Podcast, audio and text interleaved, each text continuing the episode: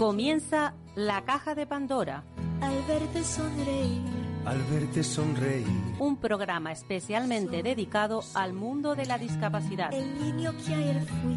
El niño que ayer fui. En Capital Radio La 10, cada semana hablamos de aquellas personas que por una causa u otra han llegado a ser dependientes. No, no vendrá y así sabrás lo bello que es. Lo presenta y dirige Paula Romero. Caen Caen mil lágrimas al mar.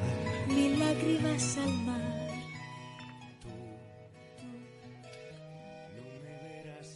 Hola, queridos oyentes, aquí estamos.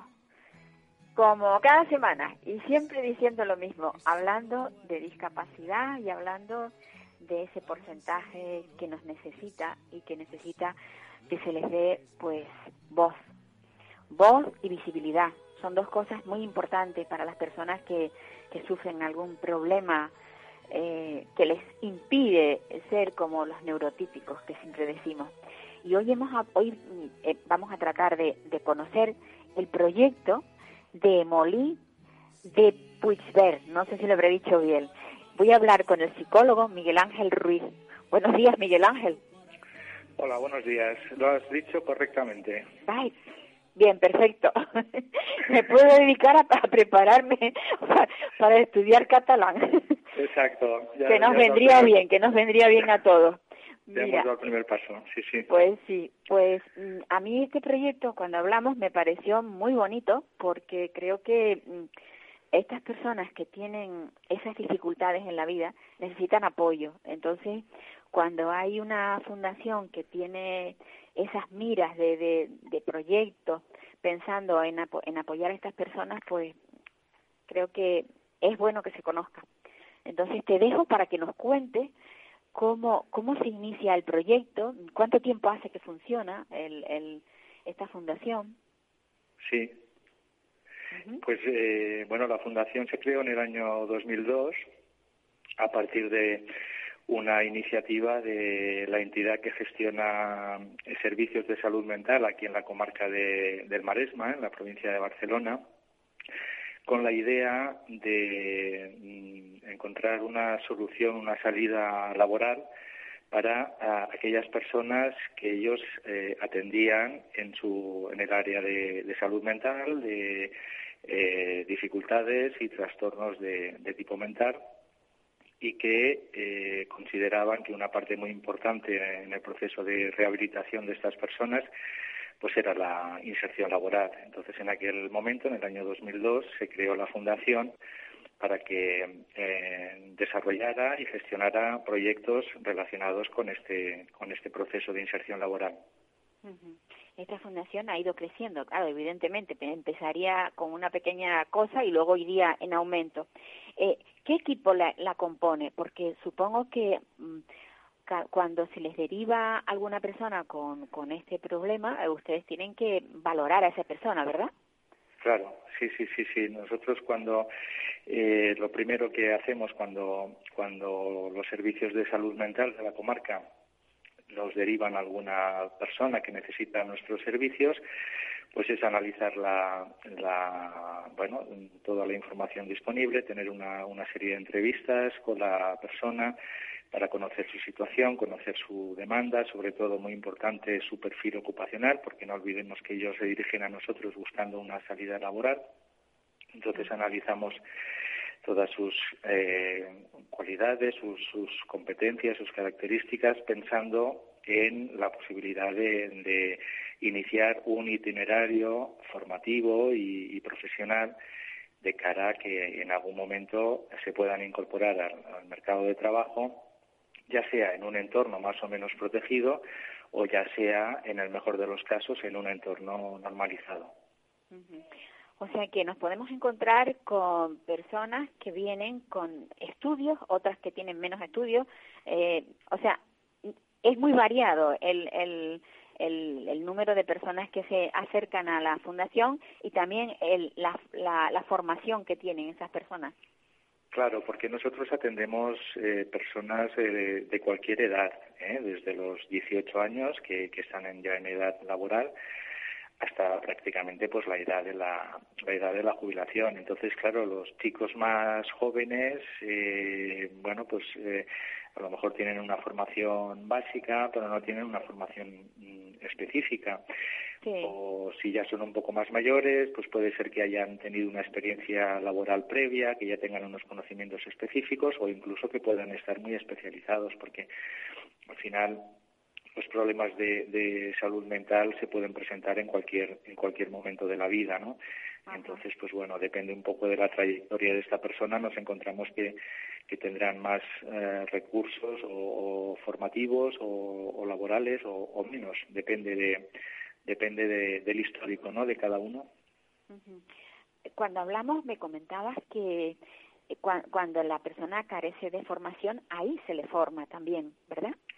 Sí, sí, sí. Nosotros, bueno, de hecho, eh, uno de los recursos que, que tenemos, que llamamos servicio prelaboral, es un poco un espacio donde, como comentaba anteriormente, a partir de, de esta evaluación previa, pues eh, la persona empieza el itinerario eh, con, una, con un conjunto de, de actividades, algunas de ellas de tipo en donde se trabajan competencias de tipo transversal y otras actividades donde se trabajan competencias más concretas, más técnicas, más de un oficio concreto. ¿eh? Entonces aquí pues eh, formamos a las personas en, en el ámbito de la jardinería, de la limpieza, eh, en el ámbito del comercio, diferentes eh, ocupaciones que de alguna manera se adapten a las, a las cualidades de cada, de cada persona. Es decir, que todos pasan por un proceso de de formación, pero es una formación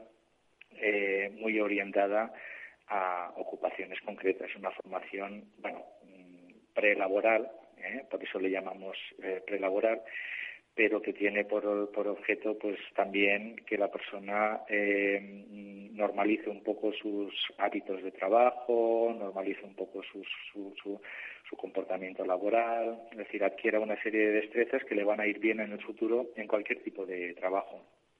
¿Acuden más eh, género femenino o masculino? ¿O es indistinto?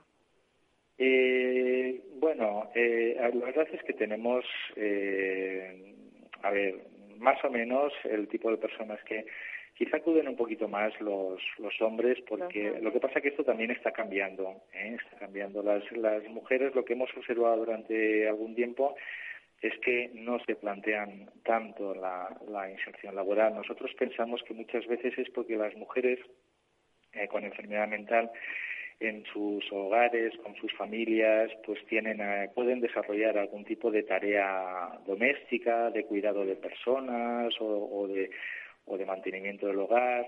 Y, por el contrario, pues eh, los hombres quizás son más menos activos en ese sentido y entonces pues eh, buscan más una salida hacia el exterior, ¿no? de la familia. Y entonces por eso sí, realmente eh, se incorporan más hombres que mujeres. Pero bueno, tenemos tenemos tanto tanto hombres como mujeres ¿eh? en, en, los, en nuestros servicios. ¿Y qué, qué, qué nos pasa? O sea, ¿qué pasa cuando nos encontramos con que ya eh, ha llegado el individuo, se le ha mm, eh, conseguido, se le ha formado, se le ha conseguido un puesto de trabajo y resulta que ese, esa persona no encaja en ese puerto, en ese puesto de trabajo. Vuelve a la fundación y la fundación lo retoma, mm, lo estudia nuevamente, ¿cómo es la cosa? Bueno, la fundación, eh, en la fundación tenemos eh, una sección profesional donde eh, realizamos diferentes servicios a la comunidad y donde realizamos diferentes actividades. Tenemos, por ejemplo, tiendas de ropa, donde nuestros ah, trabajadores, personas en proceso de inserción, pues pueden, pueden desarrollar una actividad profesional y en este caso eh, es la propia fundación la que los contrata y normalmente eh, cuando se incorporan a, a, un puesto de trabajo eh, lo habitual es que se mantengan en él durante bastante tiempo porque además nosotros pues bueno ya tenemos unos equipos y unos mecanismos un poco de, soporte y de adaptación de, del puesto de trabajo. Es verdad que también eh, entre nuestros objetivos está que se puedan incorporar algún día al mercado normalizado de trabajo, es decir, que puedan trabajar en una empresa normal fuera de la fuera de la fundación porque esto eh, normaliza sus vidas y, los acerca y los pone en contacto con el resto de la, de la comunidad.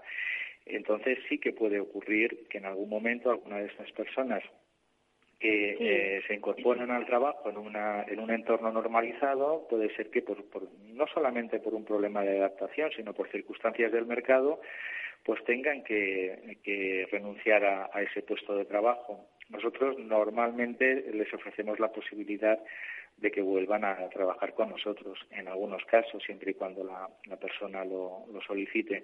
Pero realmente es un problema, es un problema eh, porque el, empezar a trabajar realmente aporta muchos beneficios a la, a la persona y también a, a, las familias. Y, a la sociedad en general, claro, también, ¿no? Sí, sí, sí, sí, sí.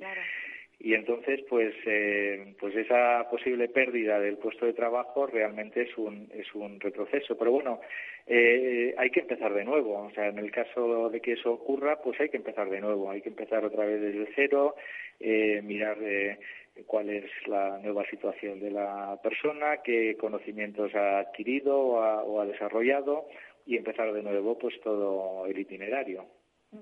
Y una cosa, ¿la fundación se nutre del propio trabajo que tiene o recibe apoyo estatal de alguna forma?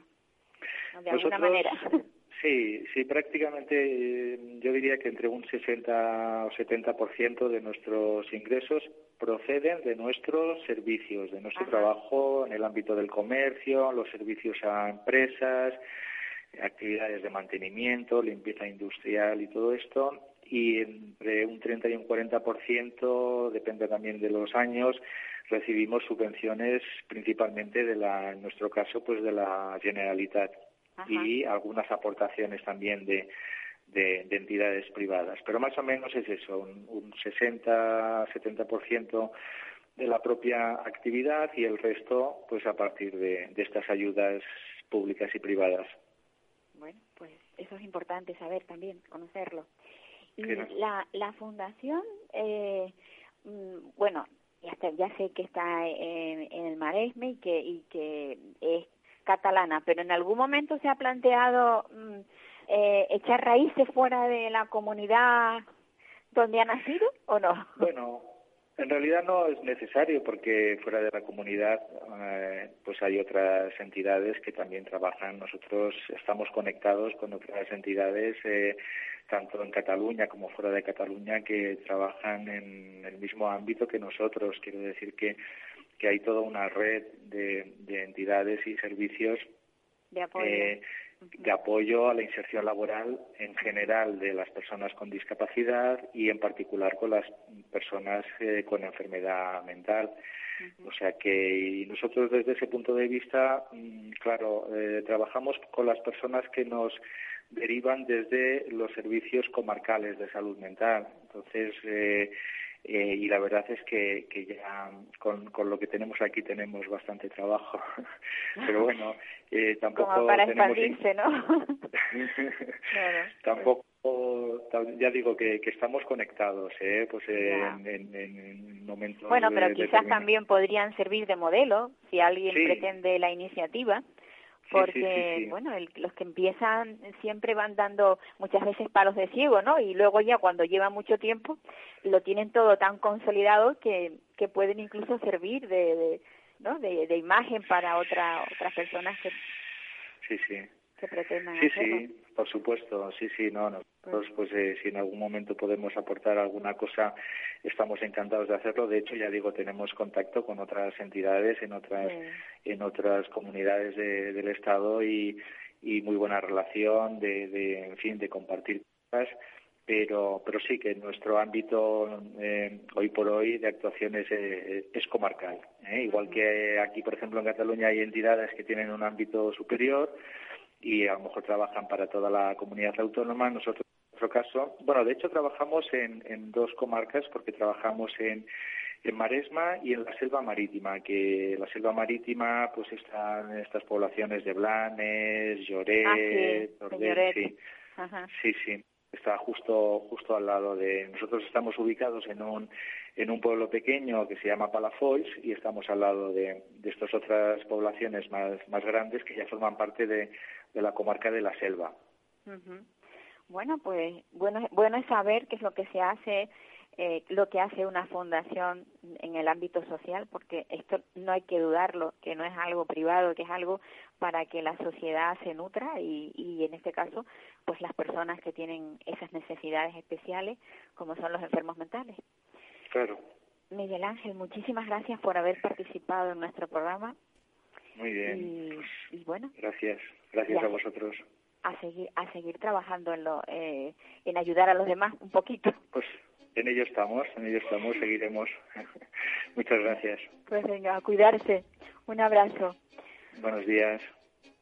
Pues amigos, ya veis que en, en el en la mare, en el Maresme existe una fundación que ayuda a las personas con enfermedad mental. Es algo muy importante que, que haya mm, apoyo, que haya apoyo para estas personas, para esta y para personas con discapacidad intelectual, que en muchísimas ocasiones nos encontramos también con que tampoco pueden encontrar un trabajo tan fácilmente. Ya está difícil el trabajar, el encontrar un trabajo, pero si encima tienes una discapacidad o tienes algún problema de tipo es más complicado desde luego. Y ahora nos venimos a, a Tenerife otra vez porque vamos a hablar con la mamá de un pequeñín que tiene cinco añitos, que es una monada de niño. Este niño tiene autismo y su mamá, Melisa, nos va a contar, eh, aparte del autismo, qué es lo que tiene. Hola, Melisa. Hola, buenas. Melisa, ¿tú me oyes a mí? Sí, perfectamente. Vale, yo también.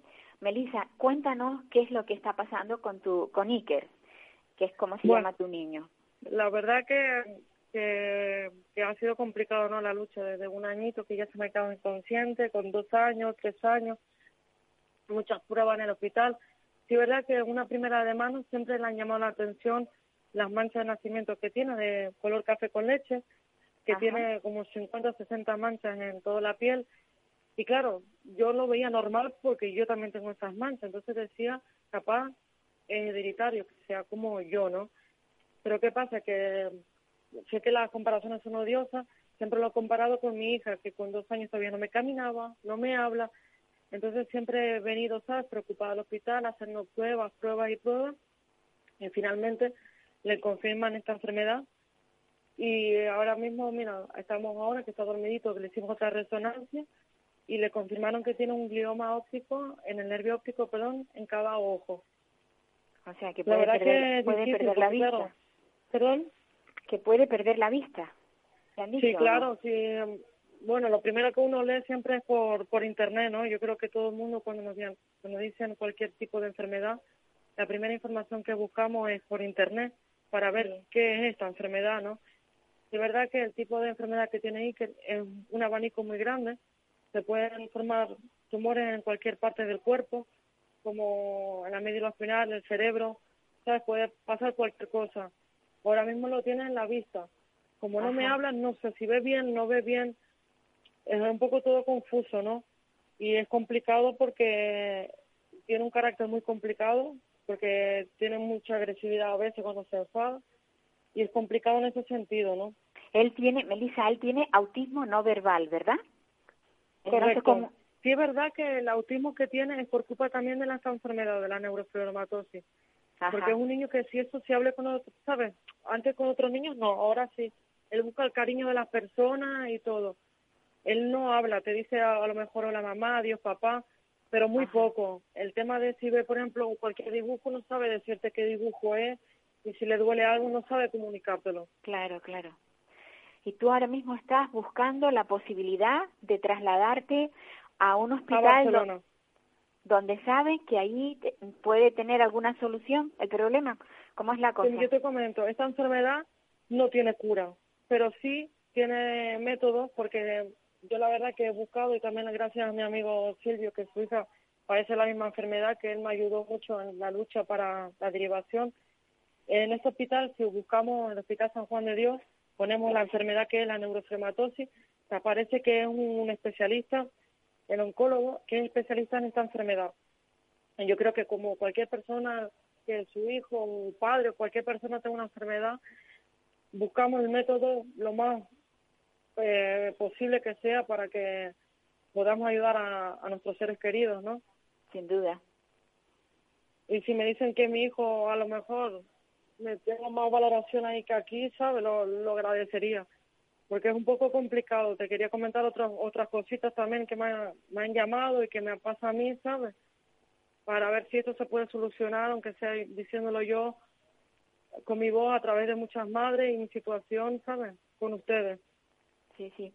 Yo, o sea, tú realmente quieres, y aquí no te han dicho si lo, si pueden hacerle lo mismo que le, que le harían en, en, en Barcelona, que me dijiste que es donde estaba la, la clínica.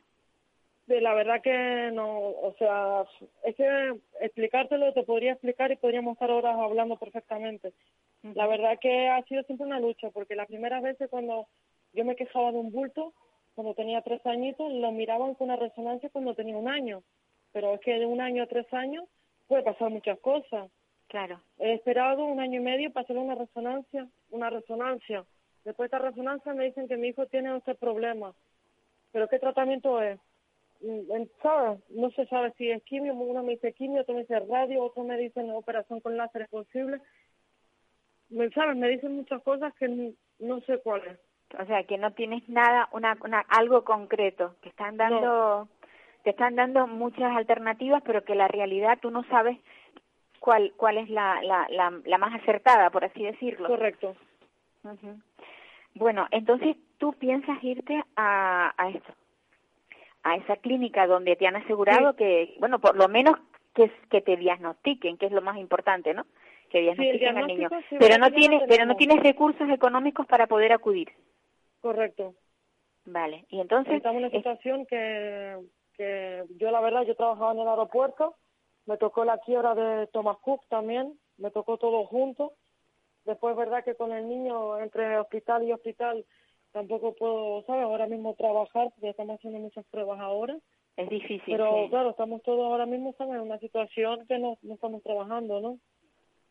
Ajá con lo cual ahora mismo económicamente no, no estás, digamos, para poder afrontar eh, ese viaje y esa consulta. En... Correcto. Eh, lo que sí me, gustaría recalcar, si es verdad que, por ejemplo, yo eh, que yo solicité la derivación para irme, que finalmente me la dieron.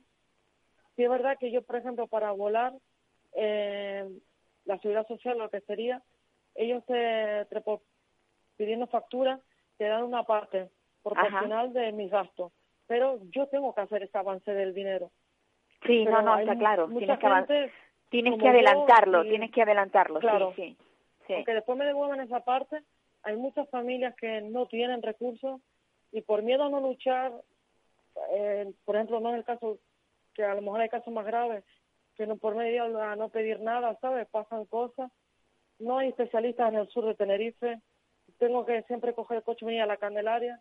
En Fuerteventura no hay neurólogos que no lo entiendo tampoco, ¿sabes?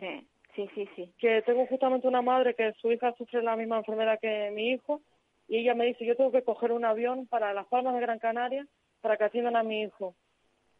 Y mi hijo es autista, tiene miedo también de los aviones, o sea, y no, no ¿sabes? No lo entiendo que como la sanidad pública no haya especialistas en todas las islas, en todas las Islas Canarias.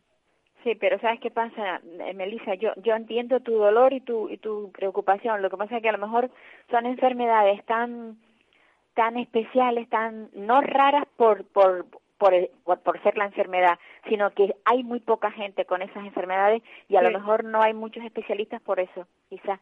Sí, Se me ocurre pensar, ¿no? Sí, pero por ejemplo, esta, justamente esta, esta niña también sufre de autismo, pero es que no hay nada de neurólogo significa que cualquier persona que necesita ir al neurólogo, cualquier niño, no hay nada, por ejemplo, en Fuerteventura tampoco. Se tienen que trasladar hasta Gran Canaria. Sí, sí, claro, la, madre me llamó mal diciendo, mi vida es así, yo cada seis meses tengo que irme a Gran Canaria. No lo entiendo. Pues sí, ¿saben? Vivimos que bueno, yo, yo, yo, yo más ahora que sabiendo que mi hijo tiene problemas de salud, llora por nada. Y te digo que, que duele, ¿no? Escuchar muchas cosas que, que están sucediendo, ¿no? Que podamos mejorar. Pues sí que se puede mejorar. Melissa, lo que estás, lo que estoy viendo yo es que tú eres una madre muy luchadora. Muchas gracias, cariño. No me digas que me pongo a llorar. No, sí, eres una madre luchadora y lo que estás pretendiendo Gracias, es la- mejorar la calidad de tu vida de tu, de tu niño, Sí. que eso es importante. Además, el niño solo tiene cinco años, es muy Sí, el importante. 31 de marzo cumple cinco añitos. Claro, es muy importante que, que empecemos desde desde abajo, no cuando siga creciendo y, y las cosas vayan avanzando más. Sí. Pues a ver si lo, lo logras. Mm, Sabes que te- nos tienes gracias. aquí para lo que quieras, te apoyaremos eh, como podemos, dándote voz. Muchísimas gracias, mi amor. Y desde que ya sepa, cuando me voy a Barcelona, te llamaré y te diré lo hemos Pues- conseguido. Pues sí. Y una cosa, eh, ¿sabes si hay algún... Eh, bueno, yo me enteraré. Yo sé que en Madrid hay un piso mm, que recibe a las personas que vienen, o sea, mm, que llegan des- desde Canarias. Ronald McDonald. Eh, ¿Lo tienes? No, eh, no, porque además ese también es otro punto, que por ejemplo, para buscar todo eso tenemos que, que buscarlo los padres, ¿no? Que hay muchos padres que Vale. no sabían, como es mi caso. Te digo que me, me están llamando gente desde Cantabria, que por ejemplo ahora me llamó de una fundación de Cantabria, me llamó el alcalde de Colindres para decirme qué tengo que hacer, qué tengo que preguntar. Vale, gente de afuera, ¿sabes? Que, se, que me Pues están me, llamando, me al- me alegro mucho. Se ve que te estás moviendo. Melissa, Dime. mm, te llamaré en otro momento y hablaremos. Voy Vale, a pasar a otra a otra entrevista que tengo. Un abrazo, mucha suerte, niño que está en el hospital dormidito. mucha suerte. Muchas gracias, mi amor. Hasta luego. Hasta luego.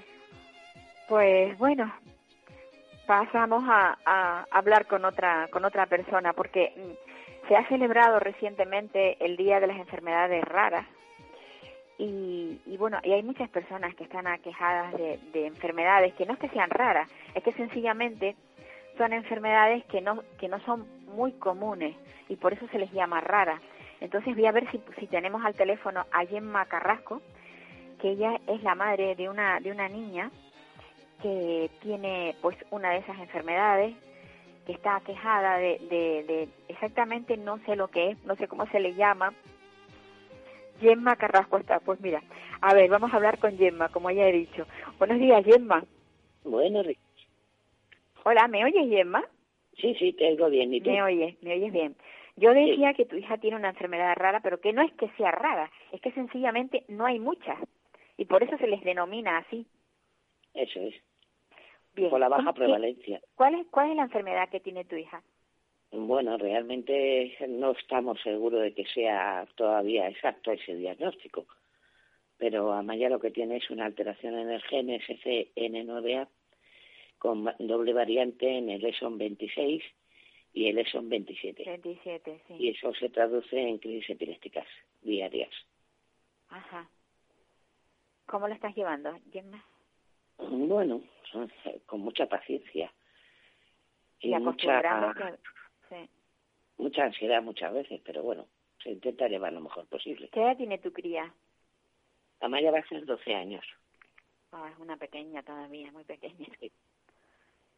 12 años y llevas 12 años prácticamente pues sin dormir muchas veces, pensando que le va a dar una crisis cuando tú duermes, Sí, eh, teniendo unos abiertos y otros cerrados, como se suele decir. es un sueño vela. Un duerme vela, como dijo el otro día. Exactamente, sí, estar, estar siempre Natalie pendiente de ella. Silva. ¿Cómo, cómo Duermo- se supera? ¿Cómo se vive así? Bueno, pues la verdad es que con mucha angustia, porque como tú bien dices, no duermes bien, duermes poco tiempo. Hay muchas veces que, que ese tiempo se traduce en estado de, de nerviosismo, otras veces no. Y bueno, pues se intenta llevar lo mejor que se puede, pero vamos, en teoría, pues siempre estamos con, con, la, escopeta, con la escopeta cargada, porque Claro. hay veces que, que un día no tiene casi crisis, que tiene dos, hay días que tiene 70, como me pasó la semana de la Gran Nevada aquí en Madrid, Wow. que tuve que llevarme las urgencias y bueno, fue como aquel que dice perder el tiempo, porque estuvimos cuatro horas allí y nada más que se limitaron a ponerle el pulsiómetro, es decir, para saber el oxígeno en sangre, y la temperatura me hicieron más. Ya. O sea, tú, Con lo cual, pues bueno, yo empecé a ponerle otro medicamento que le habían prescrito Ya. para una cirugía que tiene pendiente de columna. Y bueno, pues hay días que, como te digo, tiene una, otros días tiene dos, y hay días que tiene 10, 20, 30. Y no sé por qué, la verdad. Gemma, yo lo que intentaba decirte es que eh, tú necesitarías eh, pues una una TS al lado, alguien, un sanitario al lado para que estuviera tu hija en unas condiciones mm, de seguridad total, ¿o no? Eso es. Porque Para habrás poder- aprendido, Para yo poder decir, me puedo ir a trabajar, necesito una persona que sepa cuidarla, mm, que sepa identificar esas crisis epilépticas, claro, porque no siempre son iguales. claro, claro. Qué duro es, Gemma. Es duro, pero eres una mujer que yo te admiro muchísimo porque porque son 12 años mm, al pie del cañón. Como decías tú, con la escopeta cargada. Sí, sí. hablando de, guerra, estamos hablando como guerreras, ¿no? Eso es. Somos madres guerreras porque no nos queda más remedio. Queremos que nuestros hijos, evidentemente, se encuentren en una buena situación de, de calidad de vida, ya que por X no han podido tener un desarrollo dentro de lo que cabe normal a, a lo de otros niños, pues que ellos puedan disfrutar de pues de encontrarse contentos, de que no tengan en este caso, pues por ejemplo, crisis, de poder salir un día a la calle normal y corriente, pero claro, ahora mismo pues eh, todos eh, en general estamos privados mucho de eso. Sí, bueno, Aunque realmente ahora porque nosotros- tenemos lo que tenemos, pero Sí. con anterioridad, ¿tú recibes ayudas económicas para poder tener una persona que te libere un poco de ese estrés permanente que tienes? eh, no sabría qué decirte, porque claro, cuando tú, un- cuando una persona, en este caso, solicita la ley de dependencia porque tiene una persona dependiente, en mi caso, por ejemplo, en el programa, lo que es el PIA, el programa de, de atención individual, Sí. te dan varias opciones. Yo elegí en ese caso la cuantía económica porque yo tuve que dejar de trabajar para poderla atender. Y con, y con eso, pues esa cuantía económica prácticamente es insuficiente para todos los gastos que, que conllevan la, la enfermedad de estos niños. Claro, Porque cuando, claro. cuando no es un medicamento, es una- un material ortoprotésico, como puede ser la silla de, en la que se tienen que desplazar a diario. Y esas sillas no son nada baratas. Eh, mínimo, Claro. la más barata puedes encontrarte con 2.500 euros. Ahora que como le tengas que poner una cosa más específica, ya se te pone en 6.000 euros. Y eso, en una familia donde solamente entra un sueldo, es inviable. Es O sea, no puedes ahorrarlo. No, para nada. Eso que te dan lo estás utilizando y más en, en todo lo, lo que necesita tu hija. Bueno, hasta puedo decir que hasta el momento iba en- está, se está invirtiendo en sus medicamentos. Claro. Pero a partir de la semana pasada, Amaya ya, gracias a Dios, pues a- eh, ya no tiene que pagarlos. Entonces Sí, ya sí se cierto, puede, cierto, digamos, sí. Hacer un pequeño ahorro, pero vuelvo a lo mismo, con un sueldo íntegro en una casa de cuatro personas, no da de sí.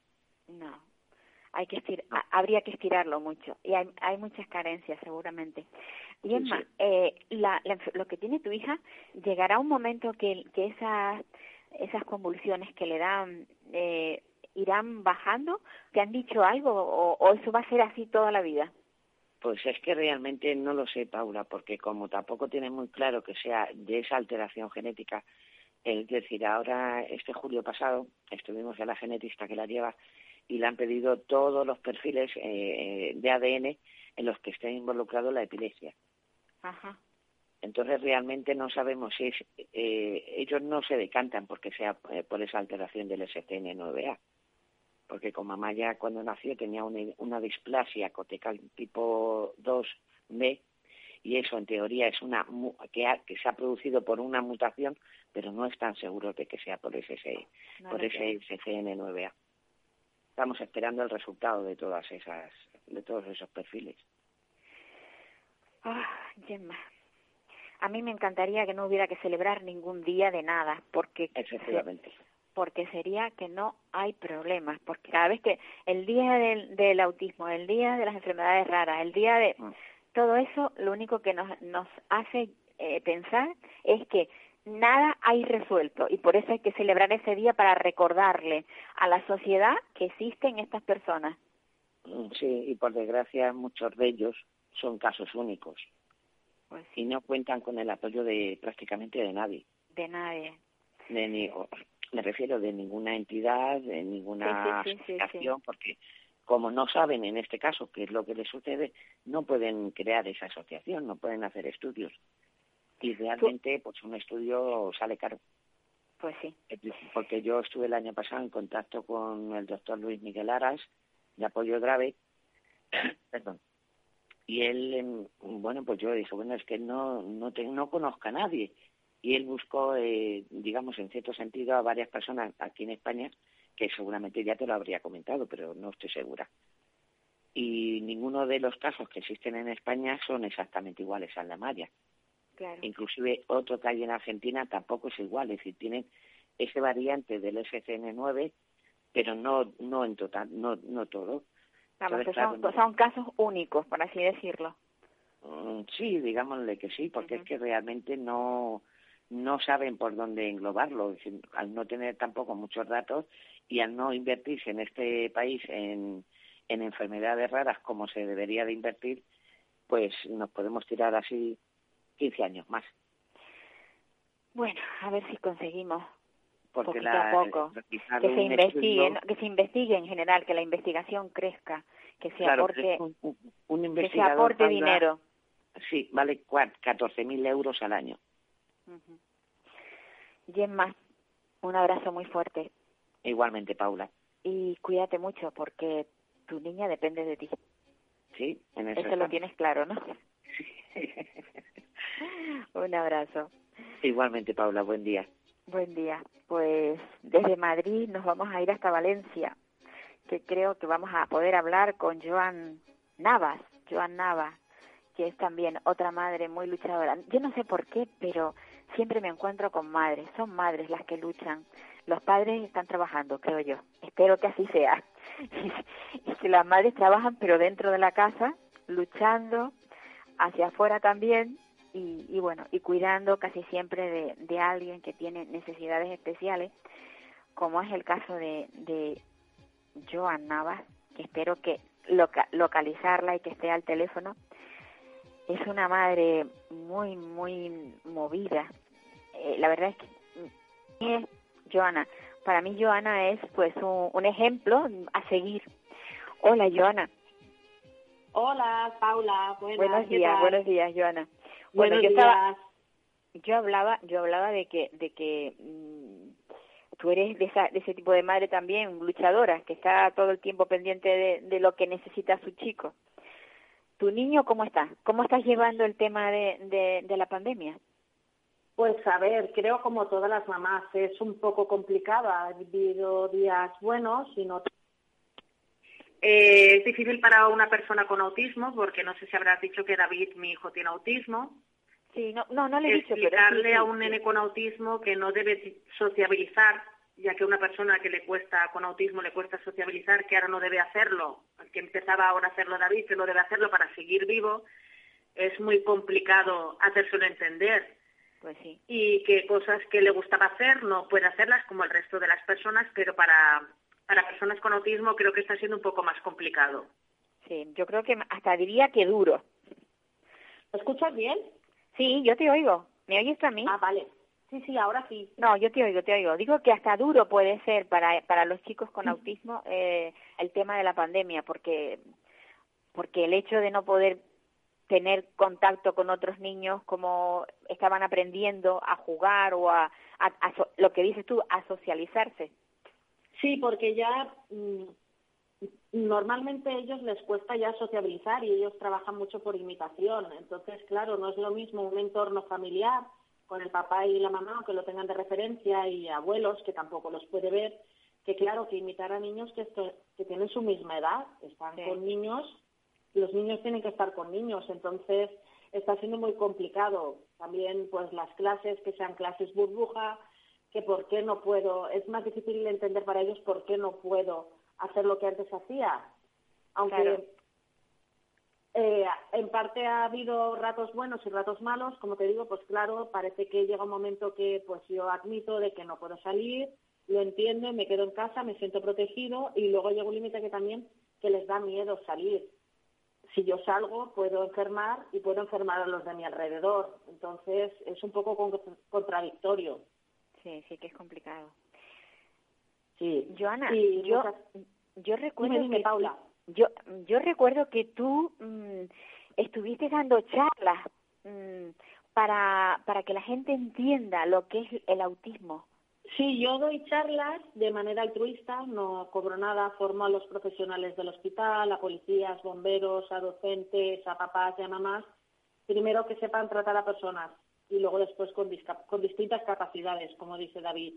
Es complicado porque muchas veces tenemos una idea equivocada, otras veces hay pasotismo y otras muchas veces desconocimiento. Entonces intentamos dar visibilidad al autismo y darle normalización que pues que vean que son personas como otras que tienen sus dificultades que unos se nos van bien cantar, otros bailar, otros saltar y no todo el mundo puede hacer lo mismo. No sé si me he explicado bien. Sí, sí, no, perfectamente. En este en este tiempo de pandemia, eh, eh, tu chico está yendo a a clase, o sea, él no ha dejado de ir a clase. No, él no ha dejado de ir a clases, no sé, depende de provincias. Nosotros vivimos en la comunidad valenciana, él ha ido al colegio, él va a un colegio ordinario con apoyos eh, y no ha dejado de ir al colegio. Está, int- intentamos que vaya a terapias, él sigue yendo a terapias porque es que las necesita. Yo me lo trabajo mucho en casa, pero como todos los niños y adultos, pues que hay cosas que aunque yo me la trabaje en casa, a mí no me hace caso y una persona fuera de nuestro lugar de entorno, pues lo trabaja mejor. A todos nos pasa, te dicen algo, no le haces caso, una persona de fuera, pues parece que sabe moldearlo para poderlo trabajar mejor. Y lo que es el tema de natación, atletismo, música, este año, pues nada, este año está todo parado, pero como dice David, prefiero vivir un año, perderlo, no perder la vida, que ir a terapias. O sea, es que Es un poco David, complicado. David es un niño con muchísima inteligencia. Sí, él tiene sus dificultades, como todas las personas, ¿vale? Cada uno, pero intentamos hablarle como un adulto. Ah, bueno, es un niño, pues le hablas como un niño, pero intentamos pues que sea uno más, normalizarlo. Él, él sabe que tiene autismo y lo intentamos llevar lo mejor posible entre todos. Claro, claro. Porque ¿qué edad tiene David? David ahora en la actualidad tiene 11 años. Pues es muy maduro para la edad que tiene, ¿verdad? Sí, en algunas cosas sí y en otras pues es un niño, igual que nosotros somos adultos en algunas cosas y en otras somos más infantiles de lo que nos pensamos, pero es normal. Cada persona pues somos de una manera diferente y hay que dejarlo pues que salga pues lo que él piensa, lo que él dice, nos puede parecer bien o mal, pero hay que dejarlos.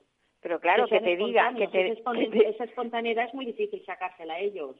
Sin duda, pero que te diga con la edad que tiene que prefiere vivir que salir y exponerse, mm, Sí, sí, no. me encantaría, me encantaría que esa que esa visión la tuvieran muchísimos jóvenes, Sí, jóvenes y adultos, sí. ¿verdad? Sí, sí, así es. que sería Joana ahora en la actualidad eh, si si no solamente va al colegio y y no puede tener esas actividades cómo haces para que para cubrir todo ese tiempo que tenía antes en deporte Pues imaginación al poder. Eh, somos muy imaginativos, el papá y la mamá, pues nos bajamos a la cochera, pues tiene un patinete o con la bici, pues damos vueltas con la bici, porque David también había un momento que tenía miedo a relacionarse con gente. Eh, pues subir y bajar escaleras, pues en casa le hago circuitos o le preparo un twister casero, le hago cosas, le hago material adaptado para él, jugamos. Eh, lo bueno también que ha sacado la pandemia, hay que mirar el lado positivo, siempre lo positivo, pues que ha hecho que estemos más unidos familiarmente, de que estés más atento con él y que trabajes más juegos simbólicos, más juegos de casa, más juegos de mesa, pues que antes pues parece que tienen- tenemos más falta de tiempo y ahora pues has podido dedicarte más tiempo a él, aunque nosotros ya nos dedicábamos, pero es otro otro aspecto que pues que desconocías y imaginación, pues en casa él le apetece nadar, pues se monta el su circuito y nada por el suelo como si estuviera haciendo un- una competición. O hacemos juegos, pues imaginación, o cocinar, a David le gusta mucho cocinar, pues cocinamos David y mamá y así trabajamos lo que es la psicomotricidad fina, psicomotricidad gruesa, la imaginación, la memoria, no sé, con la imaginación se puede sacar mucho potencial de ellos, incluso de nosotros. Muchas cosas que desconocías, pues es bueno. Aburrirse es bueno para sacar la imaginación que todos tenemos. tienes razón, tienes razón. Desde luego, sin duda, eh, eh, David tiene una suerte enorme, porque tener unos padres tan imaginativos que con los que pueda jugar todo el tiempo y con los que pueda tener esa eh, interactuación constante. Mm. Sí, es que creo que al final todos hacemos lo mismo. Pues yo en mi Facebook, quien, quien quiera, igual que en Instagram, es gratuito y puedo invitar a quien quiera, que comparto material que hago con David, adaptado a él, a las necesidades de David. Todos los niños no tienen las mismas necesidades, igual que los adultos.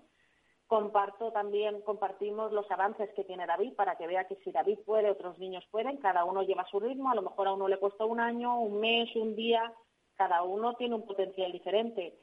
Y a David le gusta mucho dibujar. No sé si recordarás que David es el primer niño de la comunidad valenciana y el segundo de España en hacer las ilustraciones de un libro. A él le gusta mucho. Me lo, habrás, me lo habrás comentado en algún momento, pero te juro que me había olvidado. Lo siento, lo siento. Eh, no, no te preocupes, es normal. A tanta gente en entrevistas que es normal. Eh, y es bueno, pues él eh, normalmente toda la gente cuando dicen que dibujen algo, él lo dibujas pues lo típico, una casa, y él no, él tiene su visión de yo mi casa o la veo así, entonces hay que dejarle, tiene un, un potencial y una imaginación que a lo mejor quizá otros no tenemos, entonces hay que dejarle. ¿sabes?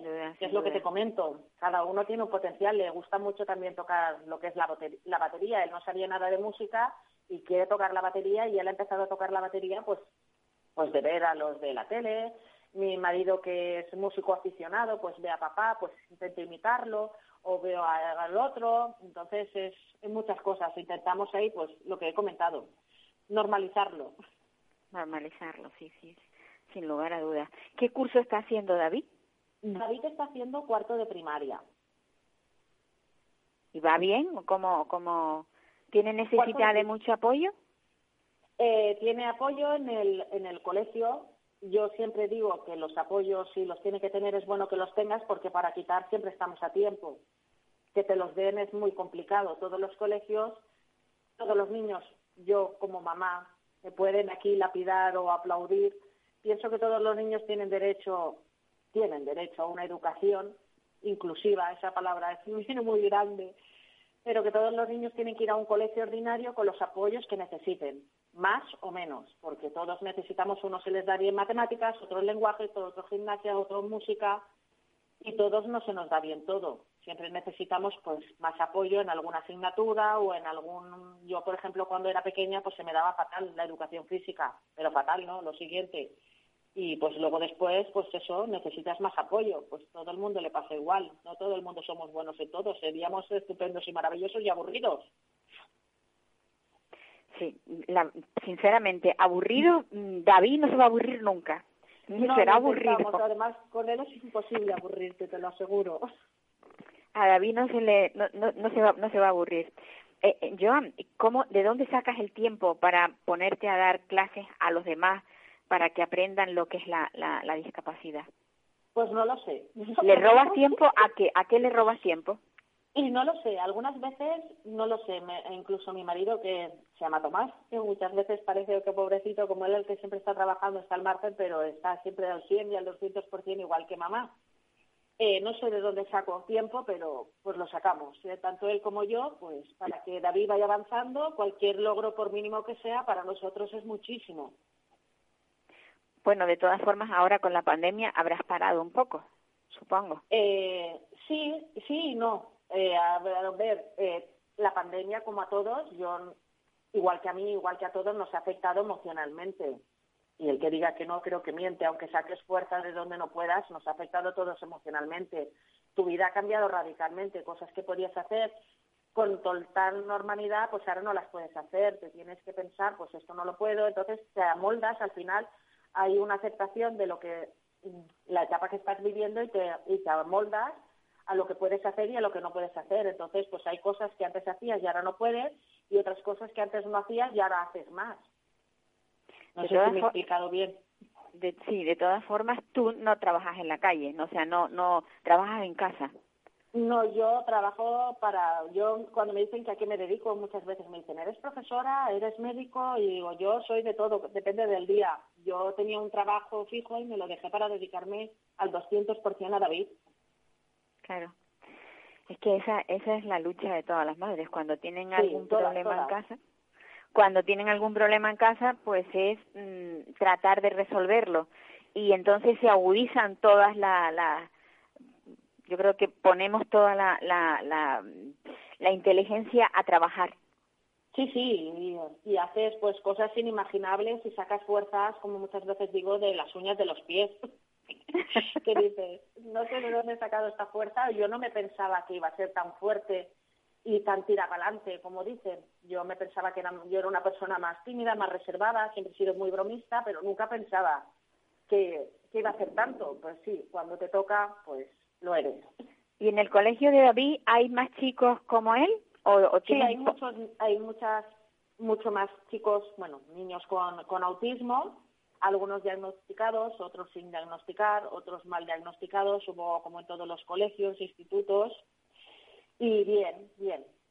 Eh, cómo, ¿Cómo diagnosticaron a David? ¿Te lo dijeron a ti o fuiste, o fuiste tú que empezaste a notar que David tenía una serie de, dificultades especiales para determinadas pues, cosas? Pues a ver, papá y mamá, bueno, en este caso nosotros, pues notábamos, eh, comparábamos. El que dice que no compara es mentira. Todos comparamos, aunque luego cada uno lleve su ritmo, pues comparábamos con otros nenes y unas cosas las hacía David y otras no. Y lo que nos llamaba mucho la atención es que cuando David tenía 18 meses, colocaba mucho todas las cosas por colores rojo con el rojo, todos los objetos, todos los rojos, todos los amarillos, y lo apilaba todo y todo lo ponía en línea recta. Entonces, son cosas que te llaman la atención, que sí, sí, te llaman la atención. está ocurriendo algo.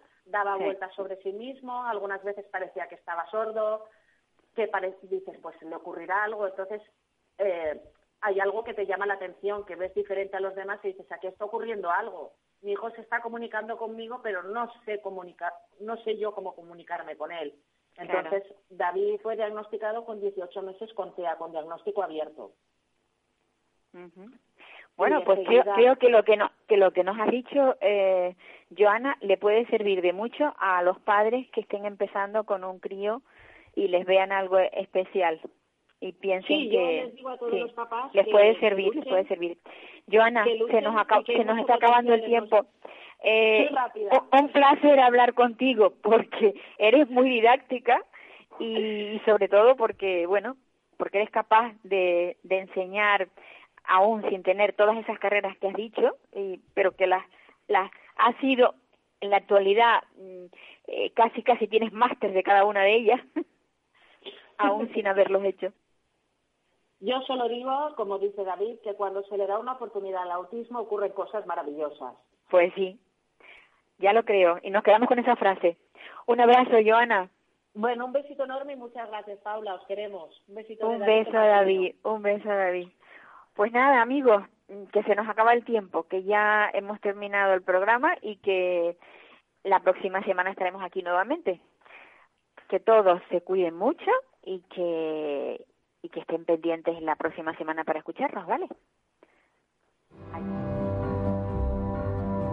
Adiós, me voy, night. No quiero ir, pero esto es lo que hay.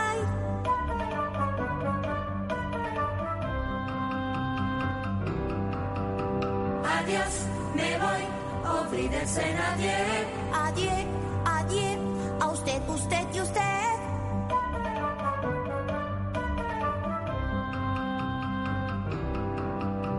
Adiós, me voy señor Me voy si hoy por fin pruebo el champán.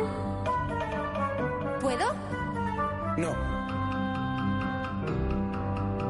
Me voy, goodbye, adiós. Me voy con un suspiro y un adiós, adiós.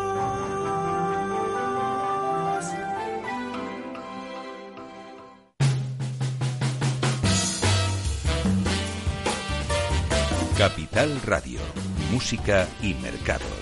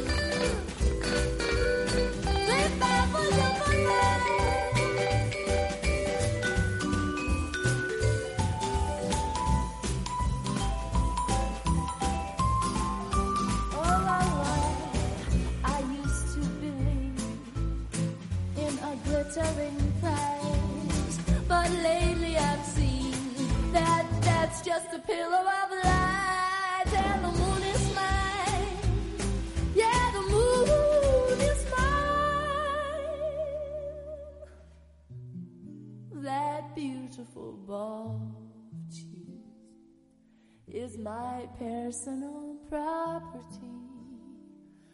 The moon is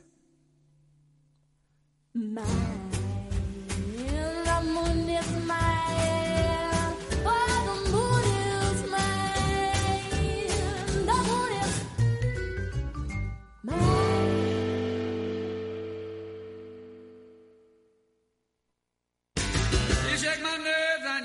my brain. Too much love drives a man insane. You broke my will. Oh, what a thrill. Girl, in this reggae, she's quitting, balls of fire. I let the love.